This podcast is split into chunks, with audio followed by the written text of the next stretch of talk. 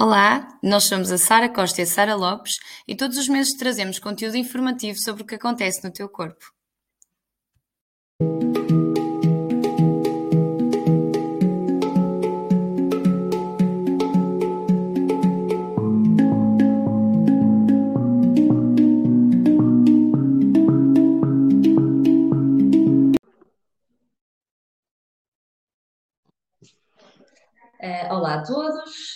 Bem-vindos a mais um episódio do nosso podcast. Uh, antes de começar, queria, pronto, queria-vos queria-vos dizer que estivemos assim um bocadinho ausentes durante, durante o mês passado, pronto, porque é férias, trabalho, crianças, essas coisas, e não conseguimos arranjar, uh, arranjar um, um, encontro mais cedo. Uh, mas pronto, teremos, temos aqui também depois algumas novidades para vos dar mais para o final do episódio. Uh, e vamos também tentar que este episódio seja um bocadinho mais, mais pequenino, depois explicamos porque é mais no fim. Uh, e trazemos hoje um tema que pronto, achamos que é importante. Vamos falar um bocadinho sobre, sobre a saúde pélvica na gravidez. Uh, e achamos que é importante falar sobre isto porque temos sentido, tanto eu como a Sara que uh, em consulta têm surgido muitas pessoas uh, um bocadinho perdidas, ou seja, uh, querem ao mesmo tempo já muita informação, quer sobre saúde pélvica, quer sobre outras vertentes da gravidez, mas as pessoas ficam também um bocadinho atrapalhadas porque dizem-nos algumas vezes que a informação é tanta que não sabem muito bem como gerir essa uhum. informação. E o que nós sentimos é que às vezes há um efeito um bocado ao contrário, ou seja, a informação é dada à pessoa e ela, em vez de ficar, de querer saber e, de se informar mais, às vezes tende a ir um bocadinho no sentido contrário, ou seja, a pessoa começa a ficar tão baralhada que hum, acaba por se cingir só àquilo que o profissional de saúde indica e esquece um bocadinho o resto porque senão é demasiado e não sabe gerir. Uh, pronto, e nós queríamos também falar um bocadinho então sobre saúde pélvica, desmistificar aqui algumas, algumas coisas relacionadas com a gravidez, uh, para ver se conseguimos também de alguma forma dar um contributo uh, e ajudar um bocadinho as pessoas grávidas que, que estão à procura de informação. então, Sara, queres começar? Sim, olha, podemos começar por, por dizer então qual é que é uma espécie de, de guia ou de, de, pontos mais fundamentais e importantes naquilo que é o cuidado uh, na gravidez, não é? O cuidado relacionado com a parte física e, e, e da parte da fisioterapia, não é? Um, sem dúvida que tentarmos perceber ou, como é que funciona o pavimento pélvico, se não soubermos ou se não, se não tivermos aprendido até aquele momento da gravidez, acho que a gravidez é uma, uma excelente altura para começarmos a ter mais consciência uh, corporal, porque hum, até porque durante a gravidez o nosso corpo vai mudando bastante, não é? Um, e no momento do parto um, é essencial que consigamos perceber o que é que estamos a mexer, o que é que vai acontecer a nível estrutural e físico e como é que nós podemos contribuir para ajudar o nosso bebê a nascer. Um, portanto, uh, de forma a minimizar uh, os, uh, as intervenções médicas, um, ok? No fundo, é tentar um, colocar o mais natural possível naquilo que é o processo do, do trabalho de parto. Um, Pronto, e depois, um, além desta parte do acompanhamento e fisioterapia, o que eu penso que é fundamental uh, é o movimento em si, não é? O, nem precisa ter um nome, a atividade física, ok? Pode ser pilates clínico, como pode ser um, outra atividade que a grávida já fizesse antes, uh, que também é importante manter o que é na rotina antes da gravidez, não é? Porque porque estar aqui a alterar tudo de um momento para o outro também pode ser informação em demasia para, para a mulher grávida.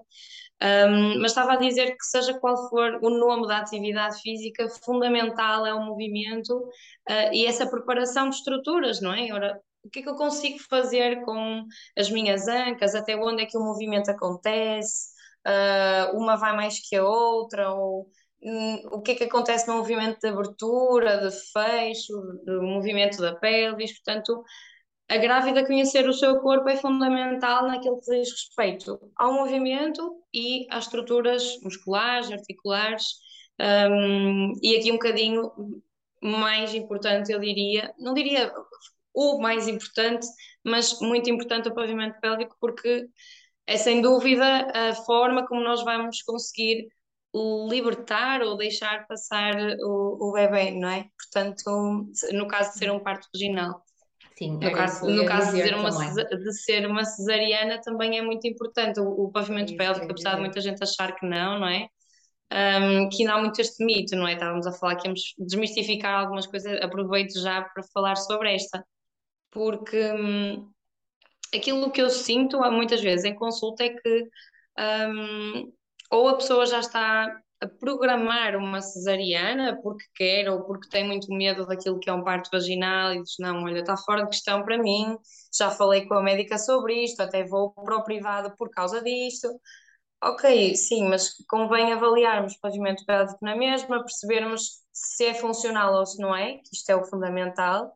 Um, porque eu acho que muitas pessoas um, escolhem uh, de forma uh, consciente, à partida, não é? Porque estudaram a situação e escolheram fazer uma cesariana, eu quero acreditar que, se, que reuniram a informação, a informação toda, está tudo bem com isso, não é? Um, mas depois há esta questão de escolherem uma cesariana porque acham que não haverá riscos para o pavimento pélvico o que é um mito, está bem? Tipo, um, a nível de preparação, devemos preparar na mesma, a nível de recuperação, a mesma coisa, certo, Sara? O que tu achas? Uh, sim, eu acho que é isso. É sempre, é sempre uma escolha. Aqui caímos um bocado no erro que falamos há bocado, ou seja, há pessoas que realmente se informam e usam essa informação e fazem as escolhas. Há pessoas que recebem a informação, mas que ou porque não estão preparadas para lidar com ela, ou porque não querem, uh, acabam por não a usar e, e, fazem a escolha na mesma, não é? Uh, eu acho que é importante é uh, quando nós uh, escolhemos alguma coisa percebermos que, ok, eu estou informada, porque tu até podes escolher uma cesariana porque fizeste uma avaliação do pavimento pélvico, imagina, e, e tanto o fisioterapeuta como o ginecologista, tendo em conta os fatores de risco que tu apresentas e, e, e alguns fatores até que a gente pode associar eh, mais hereditários, eh, podem te dizer, olha, ok, tu tens um maior risco de ter uma laceração de grau 3 e de grau 4 se tiveres um parto vaginal.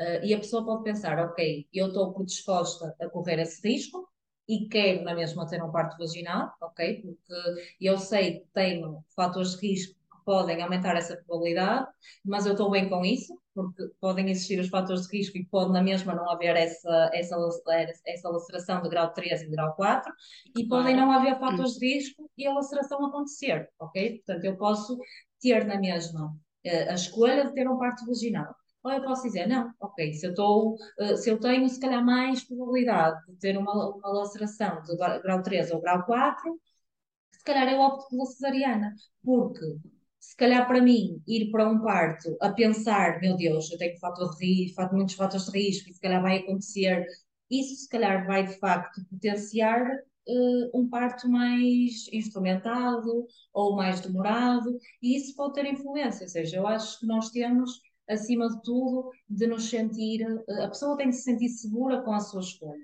E, e confiante. Okay, uh, eu, eu escolhi isto, ou porque não quero saber, ou porque me informei muito e escolhi, mas é, é, esta a forma como eu me sinto segura. Então eu vou e vai correr melhor porque eu, estou, porque eu estou tranquila e estou segura com a minha escolha. Portanto, eu acho que isso é essencial. Mas é um bocadinho o que tu disseste, ou seja, nós não usamos o pavimento pélvico só para ter bebês. Uh, nós usamos o pavimento pélvico para fazer xixi, para fazer cocó, para ter relações sexuais. Portanto, independentemente de eu ter um parto vaginal ou de ter uma cesariana, o meu pavimento pélvico está uh, a desempenhar a sua função ao longo da gravidez e no pós-parto também, independentemente do tipo de parto que eu tiver.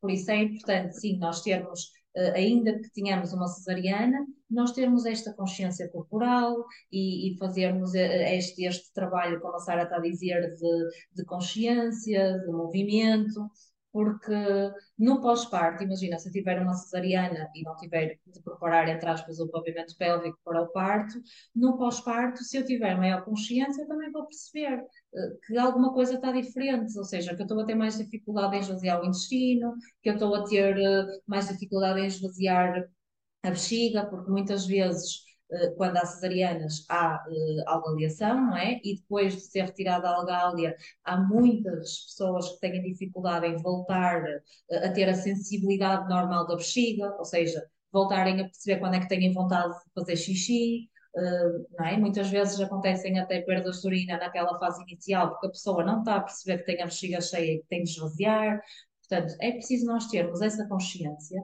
e termos profissionais à nossa volta que nos consigam ajudar nesse sentido, para nós também termos um pós-parto mais tranquilo uh, em relação ao que, ao que diz respeito à saúde pélvica.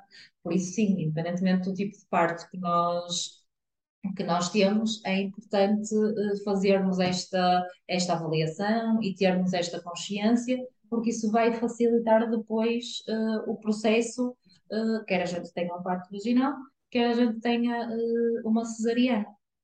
E depois as próprias uhum. questões também da cesariana, a parte da, da, cicatriz abdominal e tudo mais, depois também tem alguma implicação uh, a nível da, das relações sexuais, por exemplo. Portanto, são questões que nós devemos conversar e que devemos uh, falar com a pessoa grávida sobre isso, para depois, quando as coisas acontecerem, a pessoa estar mais elucidada. Tipo, ok, disseram-me que isto podia acontecer, está a acontecer, tenho de fazer isto ou tenho de procurar ajuda. Uh, por isso acho que é sempre, é sempre importante e é óbvio que se houver uma pessoa que não faz consulta de fisioterapia e que não faz uh, preparação nenhuma, também não quer dizer que vá tudo correr mal, não é? Não é uma coisa Exato. obrigatória, mas é uma coisa que a pessoa tendo possibilidade de fazer, uh, acho que faz sentido fazer em qualquer, uh, em qualquer uma das, das situações. E deixa-me só dizer aqui uma coisa que assim não me esqueço. Uh, às vezes as pessoas perguntam também onde é que podem encontrar informação credível, não é? Uhum. Científica. E se vocês não tiverem muita pachorra para ler livros, nem para ler artigos, a, a OMS, a Organização Mundial de Saúde, já lançou dois documentos, um sobre o parto uh, e outro sobre o pós-parto, que têm basicamente um resumo uh, da evidência de todas as intervenções que podem acontecer no parto, ou que podem ser propostas, e depois também a questão da, das avaliações pós-parto e das complicações e etc. Eles têm isso resumido uh, em dois documentos e são de acesso livre, portanto vocês podem procurar uh, na, no site da Organização Mundial de Saúde e leem esses documentos e basicamente eles têm uma. eles são atualizados uh, durante. são atualizados várias vezes e têm uma compilação vá, da, da evidência científica que há sobre diferentes tópicos. Portanto, é uma, é uma, é uma forma de vocês conseguirem uh, facilmente ter acesso uh, à informação sem terem de ler muitos artigos e sem terem de, pronto, de fazer uma pesquisa assim muito, muito grande. Sim. E pronto, eu queria te perguntar, Sara, o que é que tu achas que é, sei lá, quando tu tens, quando tu recebes uma pessoa grávida, o que é que tu sentes que a nível da saúde pélvica é assim, uh, sei lá, é mais, as pessoas têm mais medo, ou o que é que o que é que te questionam mais na, na consulta uh, que as preocupa no sentido do pavimento pélvico? Olha, sem dúvida que o maior medo está relacionado com as lacerações, não é?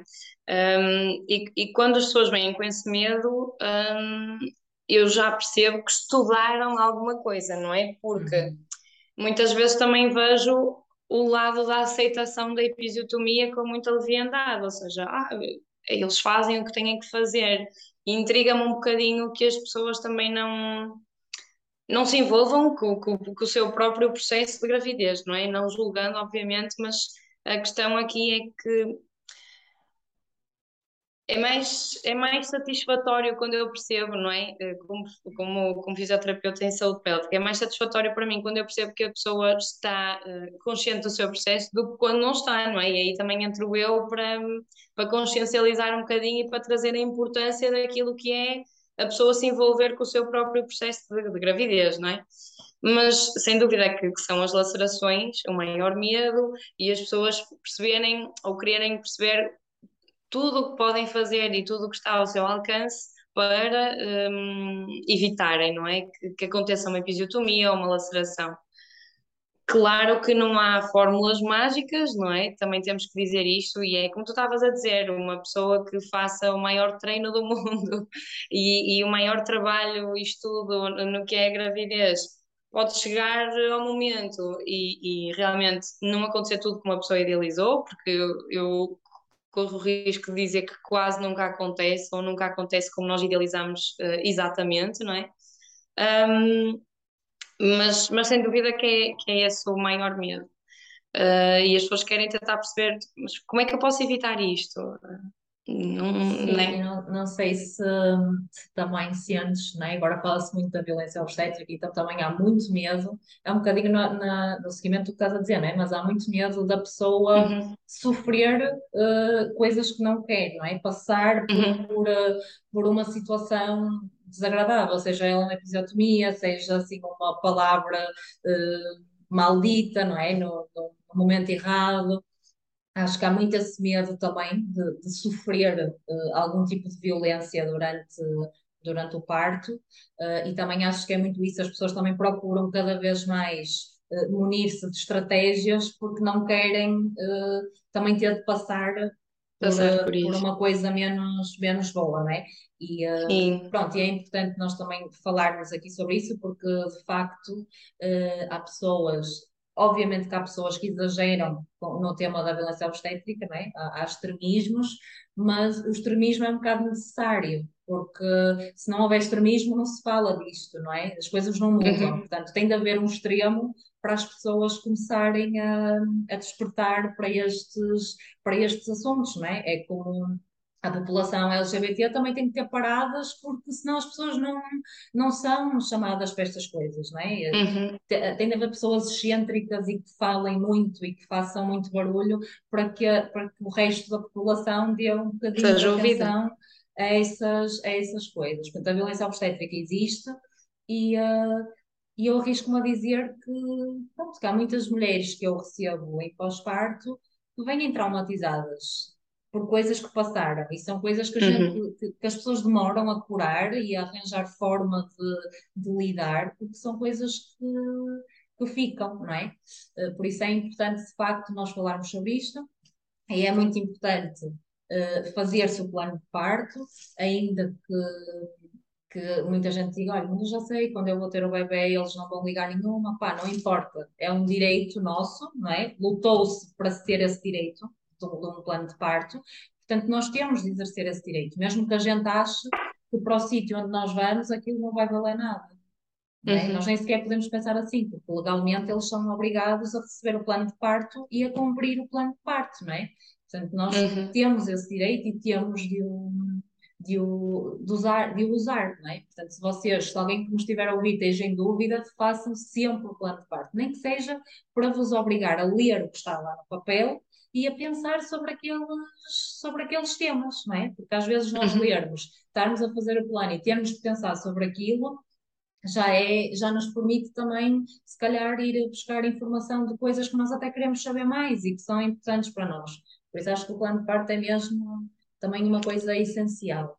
Uh, é, e sim, e, sim, da, e é importante, desculpa Sara interromper, mas é importante hum, a questão do, do plano de parto, porquê? Porque é como se estivéssemos a pensar sobre como é que queremos que seja, não é? Se nós não sabemos muito bem como é que nós queremos que seja, ou que aconteça, ou se o clampeamento do cordão vai ser tardio ou vai ser imediato, se nós não pensarmos sobre isso, não quer dizer que vá tudo correr como nós planeamos no plano de parto, não é?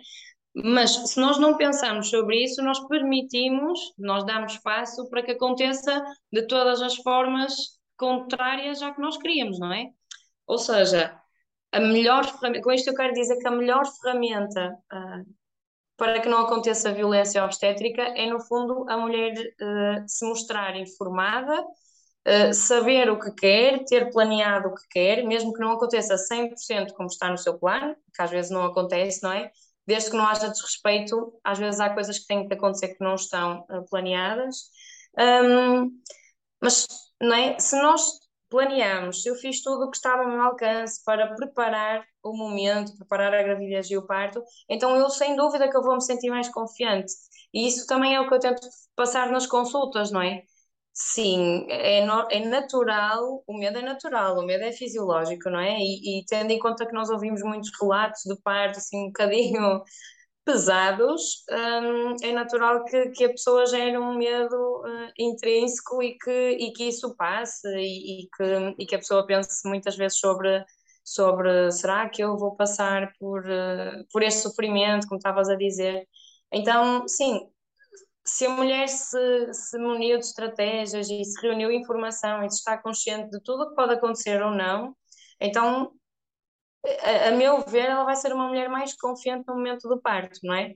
E isto vale o que vale, porque, como estávamos a dizer, nem toda a preparação significa que o parto vai ser espetacular, nem a ausência de preparação significa que o parto vai ser um desastre, não é? Sim. Então, Acho que, que a informação é poder e isto é, esta frase é transversal a todas as áreas da vida.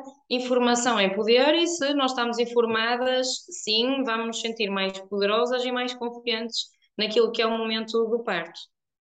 Concordas? E acho que, acho que também tem muito a ver com a tu tens de escolher em que é que tu te queres focar, não é? Porque medo temos todas, não é? Nós temos sempre medo uhum. do incerto, do que nós não conseguimos controlar, não é? E o quarto é uma coisa que nós não conseguimos controlar, por isso obviamente de temos tudo. medo.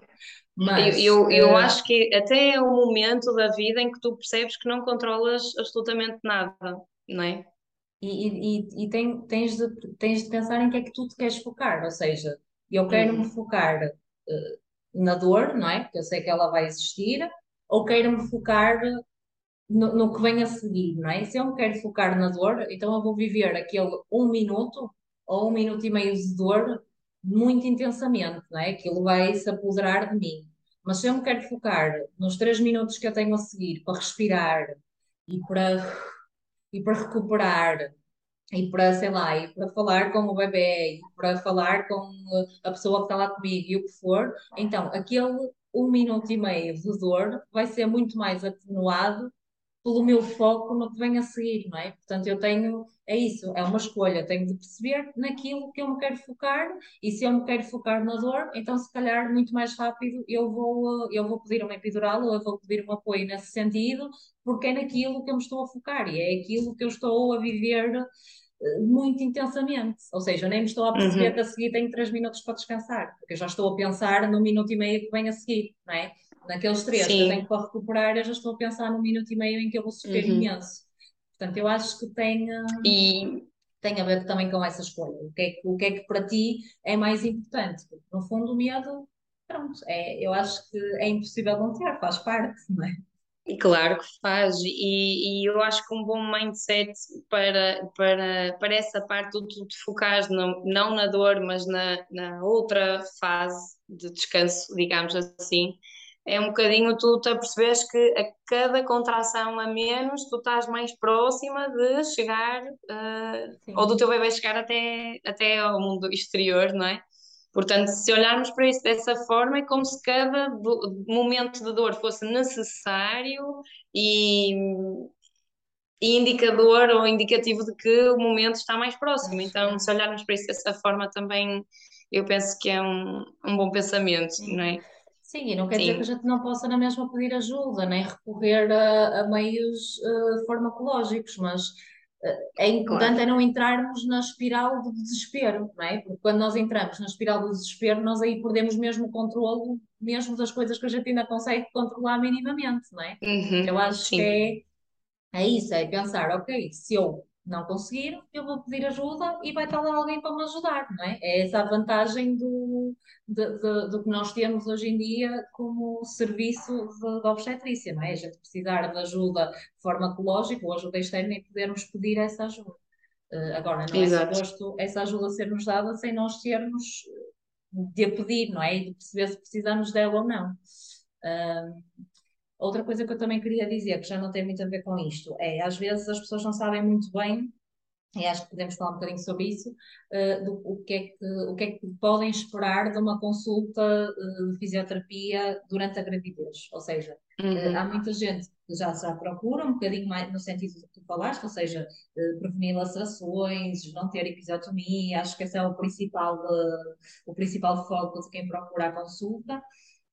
Mas como eu disse há bocadinho, o movimento pélvico é um bocadinho mais do que isso. Portanto, há muitas grávidas, por exemplo, que se queixam de perdas de urina na gravidez, uh, uhum. obstipação, uh, e às vezes uh, uma obstipação mesmo severa, ou seja, que têm de recorrer a laxantes e a, e a, outras, e a outras ajudas durante a gravidez.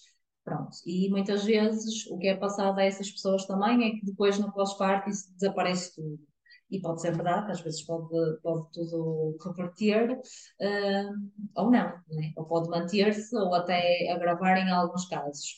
Por isso, eu gostava de dizer que não é normal na gravidez haver estes, estas questões, a obstipação, uh, as perdas de urina, elas podem acontecer, uh, podem ser comuns, ou seja, porque há de facto há uma sobrecarga uh, a mais sobre o pavimento pélvico nesta fase e muitas vezes até alguns suplementos, como ferro, por exemplo, também dificultam depois ali um bocadinho a questão da, da parte intestinal, uh, mas há estratégias uh, e há formas de a gente contornar isso de forma a também não deixarmos que o nosso pavimento pélvico sofra tanto durante a gravidez, ou seja, se ele já nos está a dar sinais de que alguma coisa não está bem, é porque ele já está com alguma alteração a nível da sua função.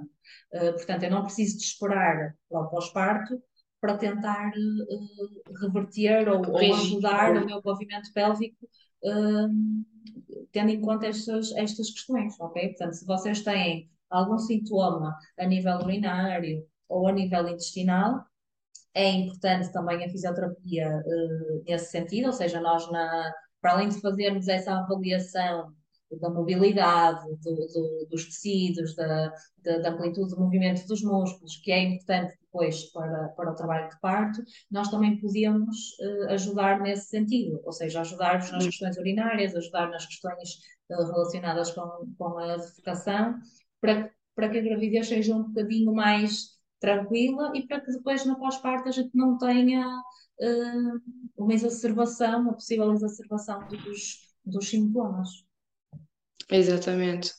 Sim, olha, lembrei-me aqui de um, de um facto importante que é uh, há, há efetivamente algumas uh, mulheres grávidas que, que recorrem aos exercícios de, de Kegel como sendo uma preparação para o pavimento pélvico, não é? Uhum.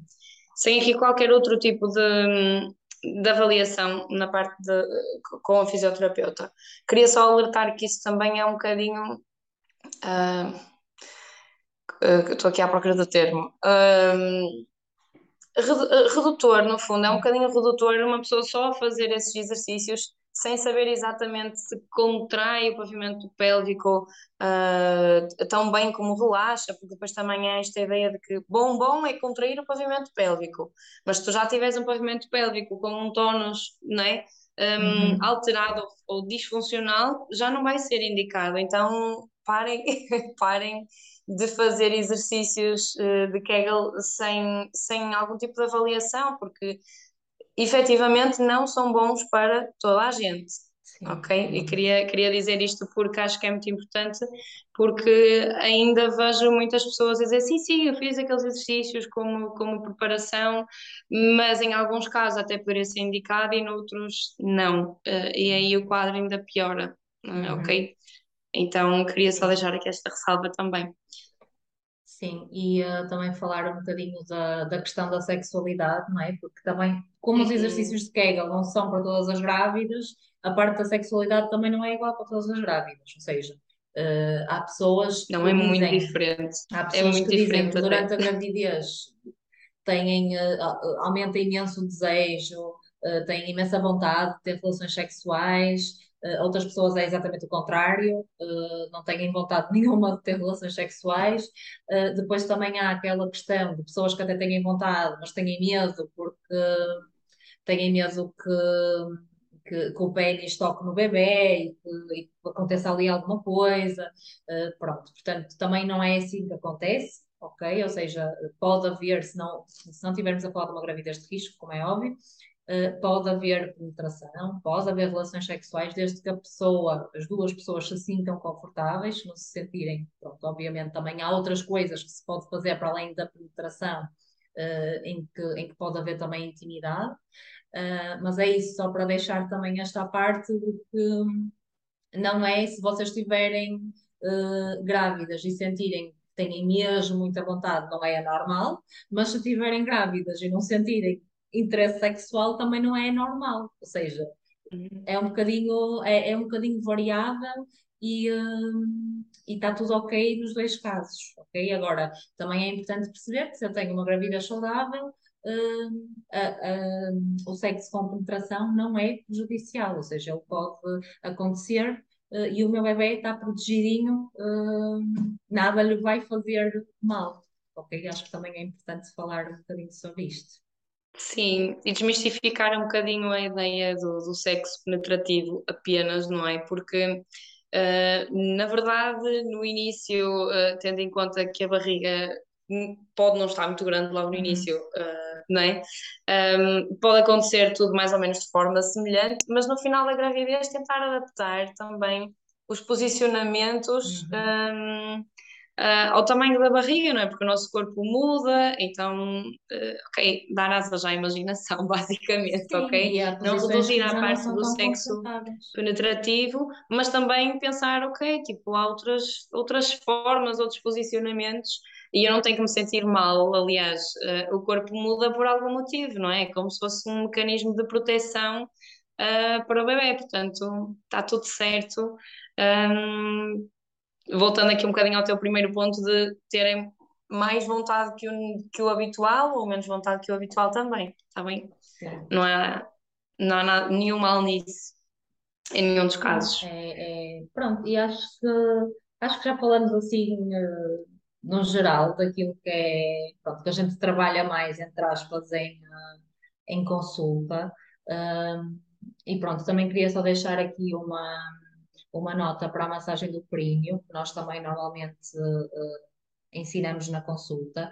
E eu não sei, não sei se fazes também desta forma, Sara, mas eu não costumo ter uma, uma massagem standard, ou seja, eu normalmente avalio o pavimento pélvico e só depois é que digo à pessoa qual é a zona, digamos assim, que ela tem que trabalhar mais ou que ela tem que uhum. mais se eu sentir que há alguma restrição de, de movimento. Uh, mas pronto, a massagem do períneo uh, neste momento é, é, das poucas coisas que nos diz que tem alguma evidência na redução de laceração, se for uma primeira gravidez. Uh, portanto, acho que é sempre uma. Normalmente eu incentivo sempre as grávidas a, a experimentarem. Uhum. Eu acho que nem tanto pela parte muscular, claro que obviamente é esse o, o, objetivo principal é dar ali alguma mobilidade aos tecidos e alguma hidratação, mas acho que acima de tudo este contacto com, com o corpo também é muito importante, uh, porque o parto, é? principalmente se for um parto vaginal, é, é muito, é muito contacto com o corpo, não é? Assim, é muito explícito, portanto aquilo está ali tudo para nós vermos e para nós mexermos, Portanto, acho que é importante, principalmente se temos alguma dificuldade já uh, em fazer este autotoque e, esta, e este contacto mais íntimo com o corpo, acho que é importante a massagem do períneo uh, entrar aqui. Uh, há pessoas que não têm mesmo de todo capacidade para fazer essa massagem, porque não gostam mesmo de se tocar, porque não gostam de, de, de ter esse contacto. Pronto, e há outras estratégias que depois nós também em consulta podemos dar a essas pessoas para tentar de alguma forma eh, ajudar eh, no sentido de mobilizar um bocadinho mais aqueles, aqueles tecidos, se sentirmos que há muito tónus muscular e muita tensão, porque isso depois pode também dificultar um bocadinho a parte do, do parto, não é? Portanto, uhum. podemos tentar arranjar ali alguma estratégia que seja menos, uh, com menos contacto, digamos assim. Sim, menos, menos direta ou de uma forma mais soft, não é? Para quem tem que fazer. Um, sim, mas acho, fundamental a parte que tu disseste do conjunto dos dois, dos dois pontos, não é? Que pode ser pela parte física uh, muscular, uhum. não é? Mas sem dúvida que a parte da consciência uh, vai, vai voltar aqui um, ao ponto que, que, falamos sempre, não é? Que é importante, a importância da consciência uh, no processo, da consciência corporal, ou seja, a consciência tem aqui um papel muito importante naquilo que é toda esta dinâmica, não é? Então, sim, a consciência, ou trabalharmos essa consciência e essa informação vai aqui potenciar um bocadinho o, o, o empoderamento para o momento do parto. Eu acho que isso é, é muito importante. Um, e por falar em empoderamento, não é? Queres falar sobre, sobre a novidade que temos para o próximo ah, episódio? Ah, Pronto, já estamos aqui mesmo, mesmo também a ficar sem tempo, mesmo no limite, mas bem, eu disse que ia fazer um episódio mais pequeno, mas não, pronto, ainda não foi desta. Não. Sim, nós estamos a pensar então num, num próximo episódio sobre este tema, trazer cá uh, duas colegas que são doulas de, de parto e pós-parto, ou de gravidez e pós-parto, uh, para nos falar também um bocadinho mais das, pronto, das questões mais emocionais, uh, desta, desta fase da, da gravidez e do parto, pronto, para dar aqui um bocadinho sequência também, não falar só da parte física, porque não, o parto não é só o físico, não é? e trazermos aqui um bocadinho a, a, perspectiva delas para nos, para nos dar aqui um bocadinho mais de, como é que eu ia dizer, de luzes. Sim, e, e, no fundo, um para promover de... um bocadinho este empoderamento, não é? Porque o, este empoderamento pode ser, pode não, tem várias, várias dimensões, por assim dizer, não é? Um, e nós hoje falamos muito daquilo que é a parte, falamos um bocadinho de, de, várias coisas, mas todas relacionadas mais com a parte da fisioterapia e do movimento, não é? Um, mas outras formas de empoderamento é nós sabermos um bocadinho de como é que acontece mesmo o parto, que tipo de apoio é que nós podemos ter durante a gravidez, no parto e no pós-parto, um, e então sim, achamos que é fundamental um, ouvir, ouvir as duas colegas que, que pensámos trazer-vos. E pronto, e agora é aguardarem uh, por esse episódio, que eu espero episódio. que seja, sim, que seja breve. E pronto, acho que terminamos, Sara. Obrigada. É, e tendo em, conta, tendo em conta isso, acho que podem enviar alguma dúvida que tenham, tendo em conta que já sabem que, que, que vamos, vamos estar com duas doulas, portanto, se tiverem alguma dúvida uh, ou alguma questão mais específica uh, que queiram fazer, força, ok? Obrigada por nos ouvirem, obrigada Sara por mais um episódio. Obrigada, Sarita. E pronto, um beijinho grande para todos. Beijinhos. Beijinho, obrigada.